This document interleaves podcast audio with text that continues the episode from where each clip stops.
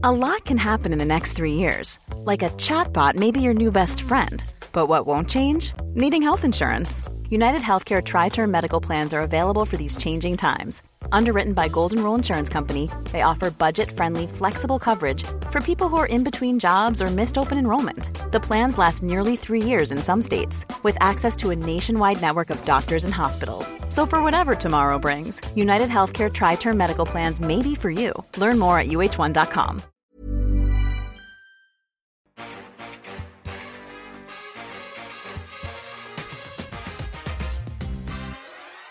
Il fut un temps que les moins de 17 ans ne peuvent pas connaître, un temps où le PSG n'était pas champion début avril et où l'identité du vainqueur n'était pas connue avant la dernière journée.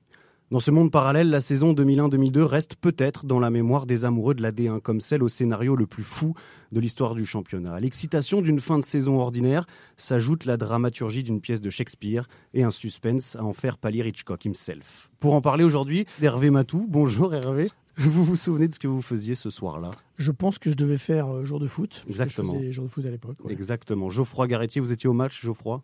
Non, j'étais pas au match. J'étais comme euh, très souvent euh, pour la dernière journée devant le multiplex de Canal+. et un, homme, et, un, et un homme qui pour le coup était au match. Et il faut dire qu'il a été un, un acteur prépondérant de cette soirée, Sidney Govou. Merci d'être avec nous, Sidney. De rien, bonjour. À chaque sortie du calendrier de la saison, tous les supporters cochent des cases.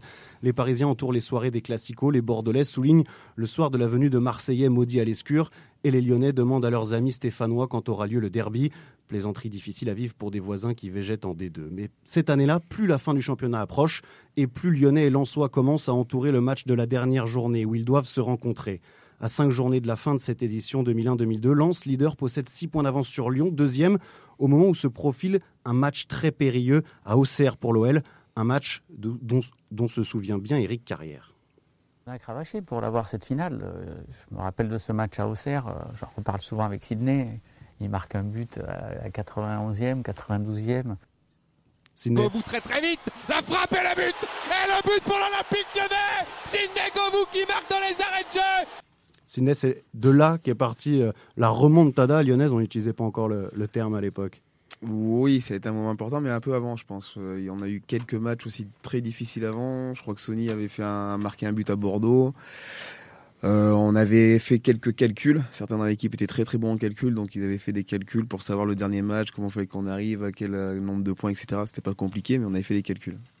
Le coup de génie de Jean-Michel Aulas, qui a plus ou moins essayé de faire la même chose cette année d'ailleurs avec le, le- le Lyon-Marseille. Mais le coup de génie d'Aulas, c'est de assez vite donner au groupe lyonnais la perspective de cette finale. C'est-à-dire que il fait d'un objectif qui est quasiment euh, impossible à atteindre, 7, 8 points, quelque chose euh, d'atteignable en disant il y a en en enlevant trois points en fait. Donc euh, voilà, et je pense que quand les, Lyonnais, euh, peut-être que Sidney va nous le confirmer, quand ils arrivent dans ce match décisif, quelque part ils ont déjà gagné parce qu'ils ont gagné le droit de jouer une finale qu'ils n'auraient pas dû jouer d'habitude. Et donc c'est ça donne une dynamique à, à Lyon euh, très supérieure à celle de Lens. Geoffroy. J'aime toujours euh, remettre euh, en perspective, et la perspective, elle nous renvoie 15 ans en arrière. Alors je vais faire vite, hein, Paul, évidemment. Mais euh, On a Jean- 40 minutes. Une Jean-Michel petite heure Aulas, suffira. Jean-Michel Aulas, il est devenu euh, le patron de l'OL en juin 87. Et donc là, on est sur une lente ascension. Et Lyon est en D2. Et, Lyon est en D2, eff- effectivement. Lyon monte en D1 en 89 et on est sur une lente ascension qui va prendre 10 ans avant de se concrétiser. Et là, Lyon fait, quatre- fait troisième en 99, troisième en 2000, deuxième en 2001, juste battu par le sprint fou des, des Nantais. Et donc 2002, là, c'est la première saison où vraiment Lyon est en capacité de jouer ce pour lequel il a été programmé, c'est-à-dire le titre. L'OL gagne trois fois lors des quatre dernières journées, lors des quatre journées suivantes, tandis que Lens marque le pas. Les voilà désormais séparés d'un seul petit point à un match de la fin. Le duel aura bien lieu. Jamais les deux candidats au titre ne se sont rencontrés lors de l'ultime journée du championnat de France. On entend la voix de Thierry Gilardi au moment où s'ouvre ce multiplex de la dernière journée, la 34e. Euh, Hervé, vous étiez à Canal, vous vous apprêtiez à vivre ce moment historique. Elle était comment l'ambiance des gens qui, tra- qui allaient travailler sur cette soirée? Alors là, franchement, aucune idée. Merci, non, mais j'imagine qu'on était excité par ce scénario, voilà, parce que le, le- le- la dernière journée, le multiplex, c'est quelque chose qui mobilisait toute la rédaction parce qu'il fallait euh, euh, un commentateur sur chacun des matchs pour le multiplex, un commentateur sur chacun des matchs pour le match lui-même. Donc c'était voilà quelque chose d'assez énorme.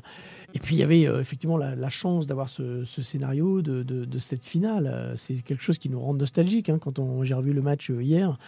quand on pense à la manière dont les titres sont distribués aujourd'hui, on, en rêve quoi de, de, de finale comme ça. Sidney, vous étiez comment vous euh, les Lyonnais d'abord, et, puis vous ensuite à, quelques minutes de, jouer cette rencontre Honnêtement, on était serein. Enfin, on était pas, on peut pas être sûr. On est sûr après coup quand on se dit voilà on a gagné. Mais euh, avant le match, euh, en termes de préparation, en termes de motivation, en termes de, on était serein. Enfin ce match-là on pouvait pas le perdre comme dit Hervé. Tout était fait pour qu'on le gagne à domicile, pour qu'on devienne champion pour la première fois. Dans le couloir qui mène au terrain, les visages se ferment, même ceux d'ordinaire si joviaux de Laurent Paganelli et de Grégory Coupet, le gardien rhodanien. On peut jouer un match comme ça ou on doit jouer un match comme ça sans penser aux conséquences du résultat Les conséquences, elles peuvent être que magnifiques. Quoi qu'il arrive, on a la Champions League, donc euh, il n'y a, qu'à jouer. Hein. Je pense que c'est que du positif. Vous savez, j'ai joué déjà la relégation. Euh, ce soir, je pense que Metz, Lorient, Guingamp, ils doivent avoir euh, beaucoup plus de pression que nous. Il ne pense pas ce qu'il dit là, Grégory Vous lui posez la question.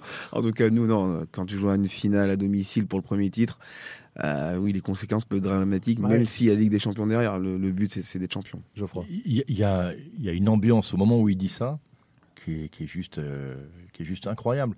Euh, il faut remonter quelques journées avant. je crois que Lyon perd à la 29e journée contre Lille, me semble-t-il. 1-0 là-bas. Voilà. Et, je me souviens qu'il y a une banderole dans le, dans le public. on est des bouffons, on sera jamais champion. Et en fait, euh, parce que bah, Lyon n'a effectivement jamais été champion, parce qu'il s'apprête à vivre une nouvelle désillusion, mais quelque part c'est une sorte d'exorcisme. Et au moment où euh, donc Paga et, Coupé euh, échangent ces mots, le stade est en train de trembler sur ses bases. C'est vrai qu'il faut mettre ça en perspective. Aujourd'hui, on le, on le lit comme le premier titre des sept de l'Olympique lyonnais à ce moment-là, euh, quelques heures avant le match, euh, ils sont à zéro. Le, bilan, le, palmarès de Lyon, c'est pas loin d'être celui de Rennes avant la finale de Coupe de France il y a quelques mois. C'est-à-dire qu'ils ont gagné la Coupe de la Ligue la saison d'avant, mmh. mais sinon, ils sont encore, je pense. Il y a trois Coupes de France avant. Oui, contre deux arènes. Mais, qui datent, bien sûr, mais qui datent, qui sont très vieilles, comme celle de Rennes qui datait. Donc c'est-à-dire que euh, Lyon quelque part est encore dans le complexe stéphanois, même si la Saint-Étienne est en, D2. Euh, Lyon est encore la banlieue de Saint-Étienne, comme l'avait dit Rocher. Donc euh, voilà, il faut il faut se rendre compte que c'est il y a une forme de fébrilité quand même de, de ce club qui se dit on a la, à portée de main quelque chose qui sera historique. Bien sûr, Coupet des dramatismes, mais il le sait. Lyon est à un carrefour de son histoire. Quoi de plus beau que d'accrocher le premier titre de champion au palmarès lors d'une finale et dans un stade gerland, vous en parliez, Geoffroy, chauffé à blanc.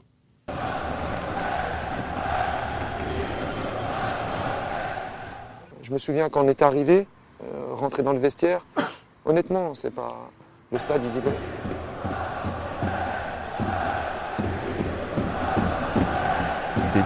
Tout est différent, tout est plus intense surtout. -dire, quand euh, ils chantent euh, Qui ne saute pas n'est pas lyonnais, là les gens sautent 10 cm plus haut. Donc, donc les tribunes, c'est une vague, ça bouge, c'est terrible. Vous avez reconnu David Linares qui parlait juste avant avec Grégory Coupet de l'ambiance. Racontez-nous cette ambiance, Sydney. Comment c'était? C'était extraordinaire, comme le dit euh, David et Greg par la suite. C'est des moments que j'oublierai jamais. J'avais jamais vu le, le, stade dans cette ambiance-là malgré le temps, parce qu'il avait plu toute la journée, malgré euh, malgré rien en fait. C'était c'était vraiment magnifique. J'ai enfin j'ai même en Ligue des Champions, même dans des grands rendez-vous, j'avais jamais senti le stade comme ça. Et quand on rentre sur le terrain à ce moment-là, euh, moi franchement j'étais tellement heureux de jouer ce match-là que ça a décuplé ma, ma force entre guillemets. On est à quelques secondes de l'entrée justement des joueurs dans, sur la pelouse de Gerland. L'entrée des deux équipes et l'ambiance exceptionnelle qui s'annonce à la sortie de ces gladiateurs.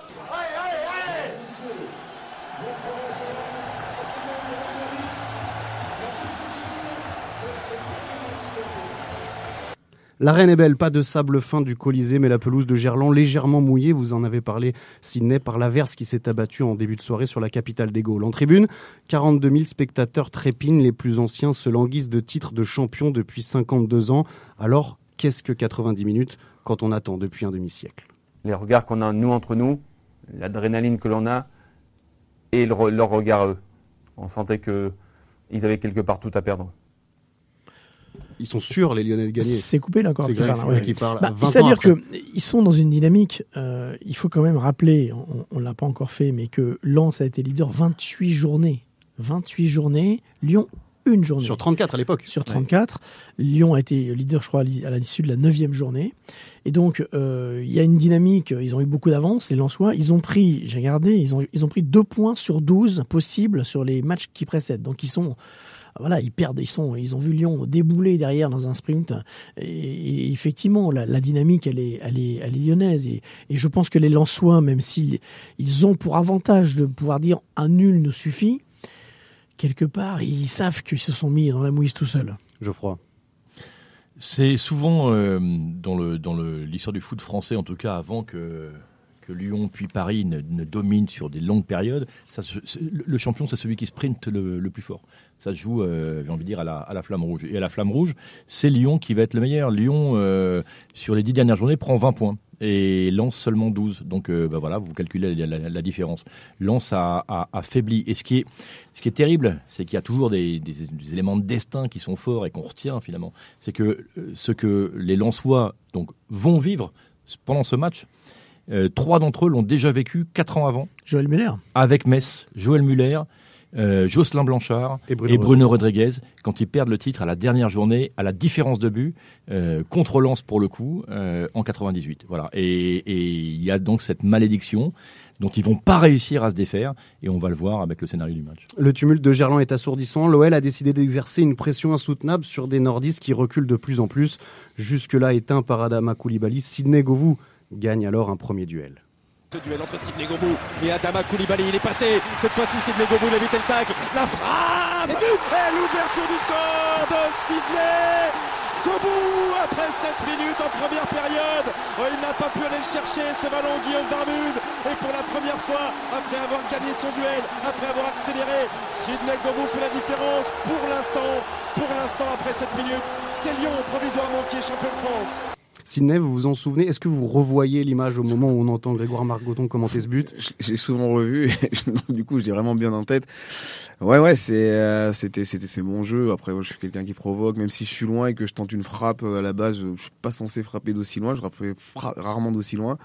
Là, c'est dans l'action. C'est dans l'action. Une fois que je passe devant, une fois que mon corps est passé, euh, j'enchaîne. En plus, je sais que ça a effusé. J'en avais beaucoup parlé avec Joe Batz, qui était quelqu'un qui était très important dans ma carrière, qui m'a dit frappe de loin, tu verras, ça fuse, c'est compliqué pour les gardiens. Quand on voit le but de, Sydney euh, du plan large, on va dire, et, c'est comme ça qu'on le revoit furtivement, on se dit Varmuse, il est nul. Enfin, qu'est-ce qu'il fait? Enfin, honnêtement, il ne doit jamais prendre ce but. Alors, c'est vrai que j'ai regardé le match plus précisément, et on se rend compte que la pluie dont vous parliez a, a joué un rôle, hein, puisque son pied d'appui euh, glisse complètement et c'est ce qui fait qu'il ne part pas en fait sur ce ballon qu'il aurait pu euh, assez facilement sortir euh, s'il n'avait pas fait cette erreur mais due à un, à un, problème de cramponnage apparemment. Il y, a ça, il y a le problème de l'appui mais quand on, on, revoit le but, le, le, but il est, il est loin d'être fait.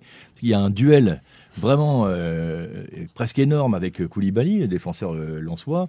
Euh, D'abord, Sydney, le, enfin, le dribble. Après, parce qu'en plus, Koulibaly, depuis le début du match, avait réussi voilà. à, à contenir. Il, il, ensuite, il euh, sur un échappe, contrôle, échappe à, sa, à, à, sa, charge. Koulibaly revient pour le tacler. Ben non, il n'y arrive pas. Et Sydney s'arrache pour aller marquer. Lyon est devant. Tout se déroule comme dans un rêve pour les Gones, dont l'étreinte n'a toujours pas relâché.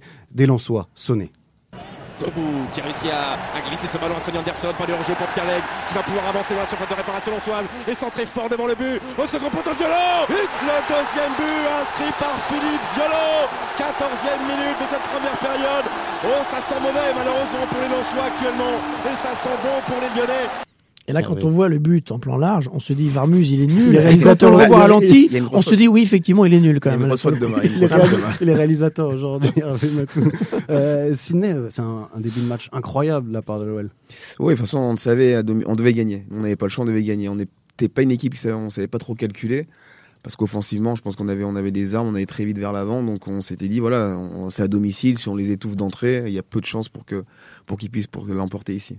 Et moi, je, je me suis interrogé, Sydney, en voyant le, le- le match et votre détermination qui était énorme. Vous aviez la rage. Et je me, dis, me suis, je me suis demandé qui vous a transmis cette rage? Est-ce que parce que Jacques Santini n'était pas un grand expansif, euh, le président Ola, c'était quand même dans, dans, dans son rôle. Donc, euh, comment vous vous êtes conditionné pour être justement aussi, euh, j'ai envie de dire, aussi, d'avoir cette, cette grinta, Non. ouais. Un, on a fait un peu ce que tous les clubs font en fin de saison. On a eu une petite vidéo des familles à la mise au vert. Bon, bon ça, j'ai envie de dire que c'est c'est commun, mais vraiment, c'est parce qu'on avait une équipe de joueurs déterminés. On a une équipe de guerriers. On n'est pas forcément une équipe de grands joueurs. On n'avait pas des, les plus grands techniciens, etc. Mais au niveau de l'agnac, au niveau de l'envie, euh, moi, quand je vois des Fifi Velo, des Toff Delmotte, etc., c'est des joueurs qui te qui te portaient, qui te donnaient envie. Et moi, j'étais le petit jeune au milieu de tout ça. Forcément, bah, on n'a pas envie de décevoir. Il y a quand même un effectif euh, très costaud on hein, dans cette équipe de l'OL. on Quand est athlétique, on est athlétique. Ouais, mais, mais je veux dire, même en qualité pure, quand on regarde, y compris les joueurs qui ne sont pas dans ce match, Ouais, euh, on a Edmilson, euh, international brésilien, peut-être qu'il l'est pas Il international à il ce était moment-là, il déjà. était déjà. Ouais. Il est même pas sur la feuille. Euh, Eric de Flandre, international belge, il est pas sur la feuille. Euh, Jonino est titulaire, Johnny- Eric Carrière entre en jeu, Voilà, non, non, il y a quand même, euh, c'est quand même un des Non, on tout meilleurs effectifs de France, quoi. Après 14 minutes, le parfum d'un premier titre commence à embaumer Gerland et Lyon. Rien ne semble pouvoir ralentir l'OL, lancé sur l'autoroute d'un su- d'un succès historique. Insouciance pour les uns, arrogance pour les autres. Sur le banc lyonnais, votre ami, votre ami Sidney Peggy Louindula n'a même pas la prudence du discours aseptisé des joueurs superstitieux lorsqu'on lui demande silence peut revenir. Difficile à dire parce qu'on contrôle jamais rien dans le football, mais non, je pense pas. Mais bon, euh, il, faut, il faut rester vigilant. Ça va dans le sens en fait de tout ce qu'on entend depuis le début avec cette confiance. C'est à la 20e minute, c'est à la 20e minute de 20 match. hein. 25e Ouais, minute 25e. de jeu. Le, match, on l'attend depuis tellement longtemps que c'est pas possible de le laisser passer à domicile. C'est à l'extérieur, c'est un autre contexte, mais à domicile, c'était impossible. On savait, enfin, avant le match. Alors oui, on peut pas le dire haut et fort et le crier, maintenant c'est facile une fois qu'on a gagné. Mais honnêtement, on voyait pas comment on pouvait perdre ce match à domicile. Ils restent vigilants, les Lyonnais, car le deuxième but des hommes de Jacques Santini a paradoxa- paradoxalement redonné vie à Lens. Oubliez la frilosité du début de match, sûrement liée à la peur de tout perdre lors de la dernière journée. Non, désormais, pour être champion, il faut jouer, se découvrir et marquer deux fois. Siberski au second poteau, il y aussi Colli. La reprise de Jacek Bak Le Polonais l'avait promis, il allait marquer à l'Olympique lyonnais, il allait marquer face à ses anciens coéquipiers à Gerland. Ça devient titanesque, de buts. Là encore, on- voit combien le foot a évolué parce que Jacek Bak, on le rappelle, il a commencé la saison avec l'OL, il a même marqué un but pour Lyon à Bastia et pourtant, avant la rencontre, il avait promis euh, aux Lensois de marquer contre son ancienne Mais- équipe à l'heure où aujourd'hui... Oh, ça, euh, Oh, si, si- ça si- pourrait si- arriver, non Parce qu'il était parti, euh, parce qu'il jouait pas, donc il- il, je était pense qu'il aurait, il y aurait une clause pour qu'il joue pas. Il y avait un accord. Non, mais il y avait un, je crois qu'il y avait un accord Alors. verbal pour qu'il ne joue pas. Et comme évidemment c'est la finale et que Lens veut avoir ses, ses- ses meilleurs joueurs, euh, Vous avancez, Révé- vous avez- révélation. Vous avez des il documents, là, non, monsieur je, je l'ai- lu, je l'ai lu. Alors Hmm. peut-être que euh, ma lecture est, se base sur des faits erronée. Non, non, je l'ai lu. Je rêve euh, rarement de, de ça quand même. euh, Hervé, tout de même. Je sais que je suis fou, mais mais pas mais pas à ce point-là. Mais l'histoire de Bach est, est elle-même très très belle. Donc il a passé six ans et demi euh, à Lyon avant d'être transféré euh, à Lens, et il est quand même considéré comme étant champion de France puisqu'il a joué un match pour Lyon début de saison. Mais je pense qu'il aurait préféré l'être avec Ah, Lens, mais quand bien sûr. Ouais. Mais il est- Est-ce que vous commencez à douter, Sidney, à ce moment-là? On joue à voilà, la 25e, 30e minute de jeu, Lens revient et vous commencez à reculer. Douter, non, parce que comme je l'ai dit, ce match-là pouvait pas nous échapper. Après, forcément, quand tu prends un but, tu te dis, bon, bah, on va essayer de se remettre à l'endroit parce qu'on a une période un peu compliquée dans, ce match-là. Mais c'est de la même manière. Je pense qu'on avait des joueurs qui avaient pas mal d'expérience. Bon, ils savaient pas gérer ces moments-là parce qu'on le gère peut-être qu'une fois dans sa carrière, mais l'expérience de certains joueurs fait qu'à un moment donné, tu arrives à passer à, ce niveau de- d'incertitude. Il ne manque plus qu'un but à Lens pour décrocher un deuxième titre de champion de France. Sur le banc, Bruno Rodriguez, vous l'avez dit Geoffroy, qui quatre ans plus tôt avait déjà perdu le titre lors de la dernière journée avec Metz, a repris espoir. Je crois qu'on a mal débuté notre, partie, on encaisse deux buts, euh, deux euh, d'entrée de jeu. Je crois qu'on a bien réagi et puis là on a marqué ce but par Jacek. Je crois qu'il faut continuer comme on est en train de le faire et ça va payer. On sent quand même qu'ils qu'ils reprennent espoir, les, les Lensois, Geoffroy. Non, mais il- il- enfin, le, le climat euh, de ce match et le climat dans le ciel euh, imaginer que tout est possible. Parce que la pluie qui, qui, qui, qui redouble euh, rend le, le- le- du coup le terrain très glissant. On voit que euh, la, la maîtrise technique est, est plus difficile à avoir. Et je comprends que lorsque Rodriguez dit ça, il reste encore une heure de jeu. Ouais, Donc euh, il, il est possible de revenir. Il y a un autre élément, c'est que une finale comme ça, euh, aussi importante, on peut imaginer que le match va être fermé, etc. Là, on est sur un match qui euh, a eu trois buts en 20 minutes, quoi, et avec deux buts de Lyon dans le premier quart d'heure. Donc, on est parti sur un scénario plausible d'un match un peu fou qui part dans tous les sens. Le scénario a changé. Perdu entre l'envie de défendre, le nul et d'attaquer, Lens a été puni en début de rencontre. À la mi-temps, Valérien Ismaël s'en est rendu compte. C'est désormais Lyon qui hésite entre jouer pour marquer un troisième but et conserver cet avantage qui lui donne provisoirement le titre. Finalement, quand on réfléchit bien, c'est peut-être une bonne solution parce qu'on voit que les Lyonnais ne savent pas quoi faire entre défendre et attaquer. Donc euh, on va essayer de garder le score comme ça de 1 puis on va jeter toutes nos forces dans les dernières minutes. On a quand même la sensation et l'impression que l'équipe qui attaque ce soir risque de gagner et d'être champion de France. Bah, voilà, vous avez bien résumé, il y a un titre de champion au bout, je crois qu'il faut tout donner. La rencontre est à l'air, je crois que maintenant c'est à nous de, bah, de forcer le petit destin. Sidney, vous vous dites quoi? Est-ce que vous vous en souvenez de, de cette mi-temps, les mots des uns, des autres, de, de Jacques Santini? Je, je- je me souviens bien d'ailleurs, c'est surtout, je crois que c'était Angelo Hugues qui était un, un gardien remplaçant, qui me dit, euh, qui me dit à un moment donné, avant de rentrer sur le sur le terrain en deuxième mi-temps, il me dit, écoute-moi bien, t'occupe pas de ce qui se passe autour, prends le ballon, vas-y tout seul, continue, fais-les reculer, fais-les reculer, parce que si on commence à jouer dans le milieu de terrain, on peut être en danger.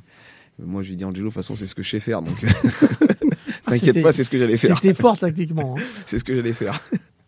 Mais comment donc reprendre le fil du match pour l'OL Comment de nouveau éteindre des Lensois transfigurés Sûrement pas en laissant Daniel Moreira filer? La tête de Jean-Guy Wallem.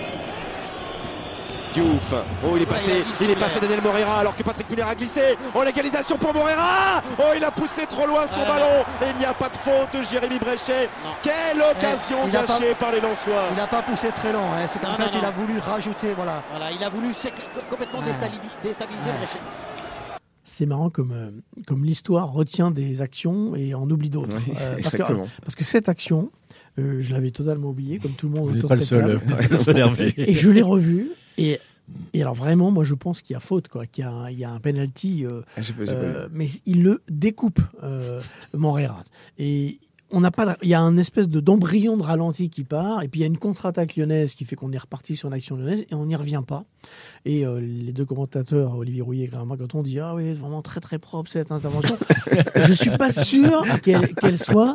euh, C'est limite, limite. Ah ouais, non, franchement, je pense peut-être il touche un petit, petit peu le ballon. En premier En premier du boom, du boom, mais alors derrière, il, il découpe On Moreira. rappelle qu'en 2002, il n'y avait pas la VAR, Hervé. Ouais, ouais, bah ouais. Vous, vous, vous avez cru au penalty à ce moment-là sur le terrain, Sidney? Je, je me rappelle pas du tout, honnêtement, comme Hervé. C'est ça, ouais. Honnêtement, je me souviens pas du tout de cette action, mais c'est véridique. hein. Joël Muller, l'entraîneur lensois, avait prédit avant la rencontre que Lyon mènerait 2-0 et que Lens reviendrait dans la partie et arracherait le nul du champion dans les arrêts de jeu. Cinq minutes après la pause, une petite musique retentit, celle qui plonge les téléspectateurs dans un vertige immense entre l'attente d'exulter et la- peur de voir un rêve de titre s'envoler. Ouais, but, but à Lyon, but à Lyon, but de Pierre Lègle. L'ancien Ch'timi vient crucifier les siens peut-être. C'était euh, dans le multiplex, ils ont raté ce but en fait. Hein. Ouais, ils étaient ailleurs, effectivement. Alors c'est un but assez moche. Hein. Ils une frappe de. Enfin, Ouais. l'action est très belle. Au début, Juninho fait un. Fait Le la- décalage la Ça, c'est superbe. Et, et revoir ce match m'a permis de voir quel joueur était Juninho. C'est sa première saison à Lyon, donc il n'est pas encore dans la plénitude de, de son talent, mais il est quand même très très fort. Il commence par un double contact au début Exactement. de l'action. Pied droit, pied gauche, il passe, il donne à l'aigle, l'aigle frappe. Et alors, c'est un but euh, hautement symbolique parce que l'aigle a passé 15 ans à Lens, il frappe, ballon détourné par Wallem. qui joue le dernier match de sa carrière, qui est euh, l'incarnation du Racing Club de Lens, qui permet, euh, qui me prend un contre-pied finalement Varmus, enfin qui le lobe. Il, il a passé 15 ans à Lens, Pierre Lègle, mais il est parti la mauvaise année. Il est parti en 97 pour aller jouer à la Sampdoria, l'année où Lens va être champion. Hmm. Donc lui, cette histoire-là, elle, elle- elle n'est pas écrite en lui, et je comprends qu'il soit doublement euh, motivé. Il faut juste, euh, quand on revoit le but de l'homme des rendez-vous manqués. Oui, exactement, parce que rajoute- il- bien sûr, Voilà. il avait été, euh, fait- il faisait partie de la liste des six euh, qui avait été euh, renvoyés par Aimé Jacquet de Clairefontaine juste avant la Coupe du Monde de foot. Et euh, le but de l'aigle, euh, c'est encore un but qui n'est pas, quand je dis pas propre, c'est-à-dire qu'il y a une- il est dévié, du coup Varmus est lobé. Et finalement, sur les quatre buts de ce match, seul le but de Sydney euh, Govou, le, le premier but, est un but euh, Il y a la glissade. limpide. Ah, il y a la Mais glissade. Il y a la glissade, mais mais, Mais le jeu, le jeu, Voilà, app- le jeu appelle les erreurs. Bien sûr, bien sûr, mais surtout et surtout ce, ce- ce- ce terrain très glissant. Ouais, Euh, Bref, mais ce, ce soir, ça, ça rigolait pour Lyon. C'était écrit que Lyon devait être champion. On l'a pas dit, mais Bach, le but de Bach, effectivement, est détourné. hein, c'est ce Voilà. qui permet à Bréché, je crois. Bréché, ouais, ouais. On est à la 52e minute. Est-ce qu'à ce moment-là, Sydney, vous savez que vous êtes champion de France? Oui, oui, mais je, je- je me répète tout le temps, même depuis le début, moi, c'est pas sorti. On devait être champion, on allait le faire. Mais là, oui, ça sent, ça sent vraiment bon. 3 3-1 à domicile, 50 et quelques minutes. On voit pas comment ils peuvent nous rattraper. Surtout que je pense qu'à ce moment-là, justement, notre expérience, entre guillemets, fait la différence. L'enfant du Nord, donc Pierre Legge, qui a joué 15 ans, vous le disiez à Lens, donne à ce moment-là deux buts d'avance à Lyon. L'OL tient. Et vous, Sydney, vous sortez exténué par une rencontre que vous avez survolée. C'est un public debout pour Sidney Govou qui a inscrit 10 buts cette saison, plus 6 passes décisives. Grand, grand match de Sidney Govou. À quoi est-ce que vous pensez à ce moment-là? Je regarde mes potes qui sont dans la tribune, qui sont stéphanois, qui... mais comme c'est mes amis, ils sont là. Donc j'ai- une grosse pensée pour eux à ce moment-là. hein. C'est vrai en plus. Et dans les dans, dans euh, Sydney, dans ta, ta galerie personnelle de souvenirs, c'est dans les quoi? Les deux, trois meilleurs J'ai dit c'est c'est le meilleur, c'est le meilleur souvenir parce que c'est le premier titre, parce que c'est mon premier titre euh, que j'ai vraiment vécu, parce qu'il y a les Coupes de la Ligue l'année d'avant, mais j'étais pas spécialement titulaire. Et là c'est un titre de champion, c'est à domicile, tout est fait pour que ce soit ça magnifique. Tu marques le premier but. Je marque, je marque en plus. C'est plus fort que la volée contre, contre l'Italie avec l'équipe de France. C'est plus fort que ce doublé-là. Oui, oui, c'est- c'est c'est diff- oui, c'est plus fort. C'est un match Pas- amical, euh, France-Italie. Non, c'est un match qualificatif pour, Ah oui, c'est pour vrai, c'est l'Euro, mais, vrai, c'est vrai. mais c'est différent. Là, c'est l'aboutissement d'une saison. C'est une saison, c'est le dernier match d'une saison, donc euh, en termes d'émotion, c'est plus, important. Un mot quand même pour notre euh, ami, consultant, Eric Après, Carrière, bien qui, sûr. qui est donc rentré dans ce match, qui, qui revient de blessure, hein, plus ou moins, il s'est blessé quelques semaines euh, auparavant, et il a passé une sale semaine, puisqu'il il vient, d'apprendre qu'il ne fera pas la Coupe du Monde. Il n'est pas retenu par Roger Lemaire pour la Coupe du Monde euh, au Japon et en Corée, et euh, c'est Miku hein, qui lui est préféré comme euh, remplaçant, on va dire, de, de Zidane. Et puis là, il est euh, remplaçant sur ce match-là, décisif. Donc voilà. Mais je l'ai eu- au téléphone, Eric, pour lui partager un peu son, son ressenti. Il m'a dit qu'il avait, n'était pas très déçu. Enfin voilà, il- la Coupe du Monde, il s'en était fait une raison. Et puis, il était déjà très collectif, donc il avait Ouais, accepté. c'est ce que- le- c'est ce que j'allais dire, c'est quelqu'un de très collectif. Ouais. Et à ce moment-là, il remplace euh, Juninho à, à 20 minutes de, de la fin. Vous savez, on vous a demandé à quoi vous pensiez à ce moment-là. Et ben, ce jour-là, Laurent Paganini aussi, vous l'avez demandé. Vous êtes jeune, vous, quelle émotion vous êtes en train de vivre en ce moment Vous regardez la montre, vous regardez le jeu, à quoi vous pensez exactement? À tout en même temps, à tout ce qu'on peut gagner. euh, il reste plus que 6-7 minutes et j'espère qu'on va décrocher ce titre. À l'époque, euh, Laurent Paganini faisait aussi des, des questions à, à- à rallonge. Des réponses très courtes. Des réponses très courtes de, de Sidney Govou. C'est un match parfait pour euh, consacrer une équipe pour la première fois dans, dans une carrière. Il n'ose pas dire que c'est fait quand même. hein. Il, il- ment quand même. hein. Il dit pas. on- ouais, on l'entend rigoler, Ouais. on l'entend rigoler. Je suis jeune, je peux pas me juste comme ça. Non, mais c'est toujours euh, très intéressant de, de, de, de revoir ça avec le recul, parce que ce que Sydney ne peut pas, euh, peut pas savoir à ce moment-là, c'est qu'il y a six titres qui, qui vont suivre, et que c'est donc le premier d'un règne, le plus long et le plus euh, incroyable règne de l'histoire du foot français, parce que euh, aucun club n'avait gagné plus de quatre titres consécutifs. Allez, les Marseillais diront 5, mais le titre de 93 n'a pas été euh, comment dire, validé, validé. Donc euh, là, on est au début d'une d'une vraie période faste pour l'OL qui va dominer sans partage le foot français pendant 7 ans. Et honnêtement, personne ne le pressent dans cette mesure-là, en tout cas. Pas du tout. Lyon tient jusqu'à la consécration. C'est fini C'est fini pour la première fois dans son histoire L'Olympique lyonnais est champion de France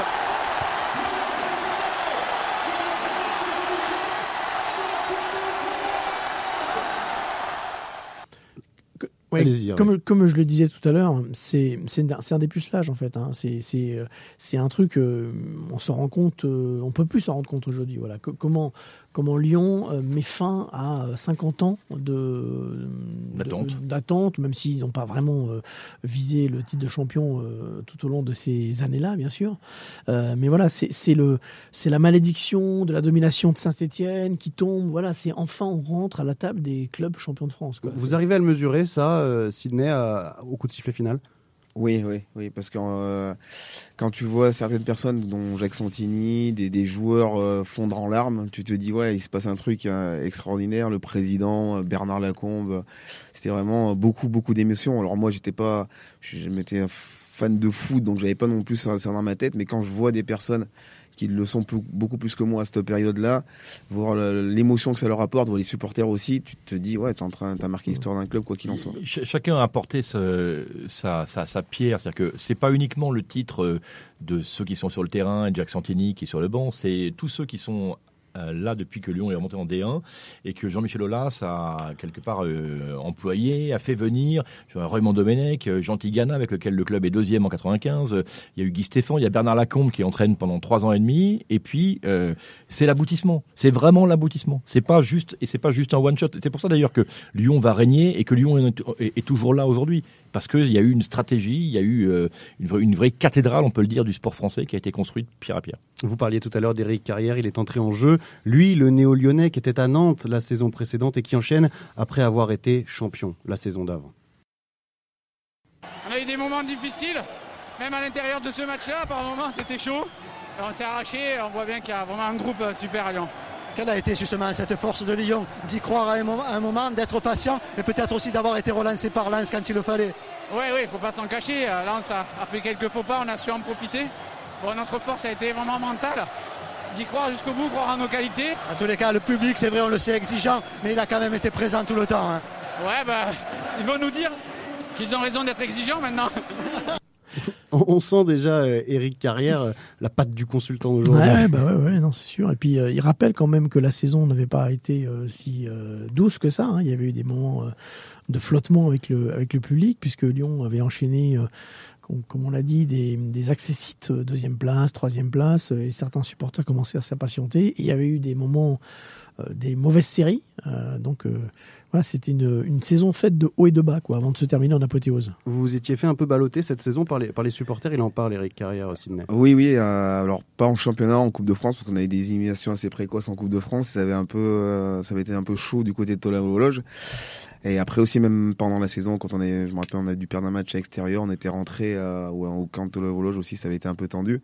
Bah, les bouff- les fameux bouffons. Oui, mais la, la, la force justement de, de, de cette équipe-là et du président, surtout à un moment donné, c'est que il avait ça dans la tête, et il nous l'a mis dans la tête, et il a embarqué tout le monde avec lui, que ce soit nous, ou même au moment les supporters où c'était plus compliqué. Je pense que ça, ça a été vraiment une force tout au long de la saison. Oui, il, a eu, enfin, Jean-Michel Aulas, qui a quand même euh, énormément de qualités, en tout cas de visionnaire, et comme, comme dirigeant, on peut tout, euh, beaucoup, lui, enfin, beaucoup lui reprocher, mais là, là-dessus, il est, il est incontestable. Euh, il a aussi su construire. Et à chaque fois apporter les modifications qu'il lui fallait. Et d'ailleurs, après ce titre, Jacques Santini s'en va, il va partir prendre l'équipe de France. Il reste au club. Non, non, il reste au club comme directeur technique. Et c'est le fiasco de, la Coupe du Monde qui fait Voilà. qu'il est appelé euh, à la fédération. Il- effectivement, il va partir, euh, il va partir prendre l'équipe de France, et donc euh, c'est Paul Le Guen, lui, qui va reprendre le- le, l'équipe, qui va changer le système de jeu, qui va apporter, on en parlait avant l'émission, un nouveau rôle, un nouveau système pour un nouveau rôle pour Juninho, qui va pouvoir prendre euh, toute sa dimension, et c'est comme ça, en fait, encore une fois, que c'est que, que c'est Lyon. Ce, ce titre de 2002, même s'il se joue sur un match, dans une ambiance de fou qu'on n'avait jamais vu à Gerland, c'est tout sauf le, le fruit du hasard. Euh, Enfin, c'est vrai, ce que dit Geoffroy, mais il y a des choix qui étaient euh, risqués quand on les juge euh, sur le moment. C'est-à-dire que Santini, il est directeur technique du club. Euh, finalement, il met le survêtement, entre guillemets, hein, pour devenir entraîneur. C'est déjà hyper risqué. Aujourd'hui, quand un, directeur sportif devient entraîneur, tout le monde dit Ouh là là, c'est quoi ce truc? Voilà, donc c'était quand même risqué que Santini fasse ça. Et au moment où il est champion, il- on lui dit c'est bon, tu redeviens directeur technique, on va chercher un autre entraîneur. Alors on sait que derrière ça a marché avec Le Guen et tout, mais euh, il y avait quand même une, du management qui était qui paraissait risqué en tout cas. Mais il avait senti Mais- ça, là, ce qu'il fallait changer régulièrement. C'est surtout que c'était dans l'ADN du club, c'est-à-dire que Jacques Santini, avant déjà travaillé au club avec Bernard Lacombe, et que le président, on l'a vu, il aime pas forcément chercher ailleurs un entraîneur. Et Ouais. je sais que quand Jacques arrête, c'est parce que lui veut arrêter. C'est pas c'est pas le président qui dit il faut que tu arrêtes, c'est lui il veut arrêter parce que Mhm. pour lui c'est pas son rôle, il l'a fait pendant un an, ça lui suffisait. Mhm. Il veut arrêter. Après bon, il va en équipe de France parce qu'on on connaît la suite. Ouais. Mais il veut il veut vraiment arrêter à ce moment-là. Et on peut rajouter que Bernard Lacombe aussi, lorsqu'il s'assoit sur le banc, ça n'a rien d'une évidence. Euh, Non, il- parce qu'en fait, il remplace Guy Stéphane en cours de saison. voilà. C'est euh, un des rares entraîneurs qui a été licencié en cours de saison. Euh, C'était c'était Guy Stéphane. Alors vous parlez des- de l'organigramme, Lionel, les chiffres changent, mais pas vraiment le discours bien rodé du président Olas après la rencontre. Ça fait maintenant 7 années sur 8 que nous jouons la Coupe d'Europe et nous jouerons euh, pour la troisième fois de suite la Champions League. Donc euh, je crois que c'est une euh, consécration. Ça fait des années qu'on qu'on court après, mais grâce aux joueurs et surtout grâce à, à Jacques Santini, euh, on est champion. On entendait déjà la- l'ambition lyonnaise du, du président Olas, euh, Sidney, à ce moment-là. Bah, il l'a toujours dit, il a dit son ambition c'était d'avoir un club stable mais dans le haut du tableau, c'est-à-dire participer aux, aux Coupes d'Europe euh, chaque année. Donc à partir de, ça avait déjà été le cas avant, parce que ça fait déjà trois ans je crois que le OL participait à la Coupe d'Europe, Mm. donc là forcément bah, c'est dans la continuité de ce qu'il avait prévu. Et ça va aller jusqu'à 12, hein, puisque on rappelle que Lyon a fait 12 fois consécutivement la, la Ligue des Champions jusqu'en 2012, c'est-à-dire encore 10 ans, ça va durer encore 10 ans. Moi, je voulais juste rajouter une petite, ce, ce, ce match, il faut avoir une petite pensée pour euh, Marc Vivien Fouet, qui était euh, donc dans l'effectif lyonnais, qui était, je crois, suspendu pour ce, pour ce match, qui ensuite est parti à Manchester City et qui est revenu avec le Cameroun pendant la, confédé- la Coupe des Confédérations et qui malheureusement est décédé d'un ce- infarctus à Lyon, stade. dans ce stade même, un an plus tard. Un petit mot de Lens aussi, messieurs, puisque à l'extase euh, des Lyonnais s'oppose évidemment la, la tristesse des Lensois qui ont perdu euh, ce championnat après avoir longtemps, longtemps mené. Guillaume Varmus, qui a été malheureux pendant cette rencontre, répondait aux, aux questions des envoyés spéciaux de Canal. Je crois que c'est pas ce soir qu'on perd le titre. Je crois que c'est euh, il y a un mois quand on avait euh, la possibilité, notamment chez nous, de gagner, de, de battre Lorient, Metz et Troyes. On s'est fait accrocher contre ces équipes-là et on a laissé la possibilité aux Lyonnais de revenir. Bah, il a raison. Hein. C'est-à-dire voilà, à partir du moment où Lens se laissait enfermer dans cette finale, euh, le destin était, écrit. Vous étiez sûr de, de revenir une fois que vous avez vu dans les 31, 32e, 33e journées des Lensois qui patinaient contre des équipes à leur portée à domicile Bah, surtout que c'était étrange parce que nous on s'attendait à ce qu'ils perdent pas de points à ce moment-là, mais plus pendant la Cannes, parce qu'il y a eu la Cannes au mois de février. Ils avaient beaucoup de, de joueurs en- en- à la Cannes justement, et on s'était dit bon, euh, c'est peut-être là qu'on va grappiller Mm. des points. Finalement, on n'a pas grappillé là, on a grappillé après. Là, on pensait les voir plus forts. Donc on se dit voilà, c'est c'est pas possible autrement. Deux nuls et deux défaites quand même sur les, sur les, six, derniers, les six matchs qui précèdent ce, ce match. Geoffroy. C'est, euh, je pense, un cauchemar pour, euh, pour Joël Muller. Donc, on, on le redit. euh, donc, quatre ans plus tard, il, il- quatre ans plus tôt, il, il connaît exactement le même scénario. Mmh. Il entraîne Metz à l'époque. Ils se font rejoindre in extremis. Et là, lui quitte Metz l'été d'avant, après 12 ans euh, sur le banc de- du, du- du club lorrain. Ils partent comme, euh, comme, une, comme des bombes. Après la 19e journée, ils ont 8 points d'avance sur Lyon parce que Lyon compte un match en, un match en retard. Et donc, il va perdre le titre à la dernière journée pour la deuxième fois de sa carrière. Mais euh, puisqu'un malheur n'arrive jamais seul, euh, Metz, sans Muller, descendra pour la première fois depuis 35 ans en, en D2 à la fin de la saison. Et un dernier mot peut-être de mise en perspective, hein. c'est qu'on est en mai 2002, tout le monde s'avance fleur au fusil vers la Coupe du Monde, dont on est tous persuadés qu'elle va être brillante pour l'équipe de France.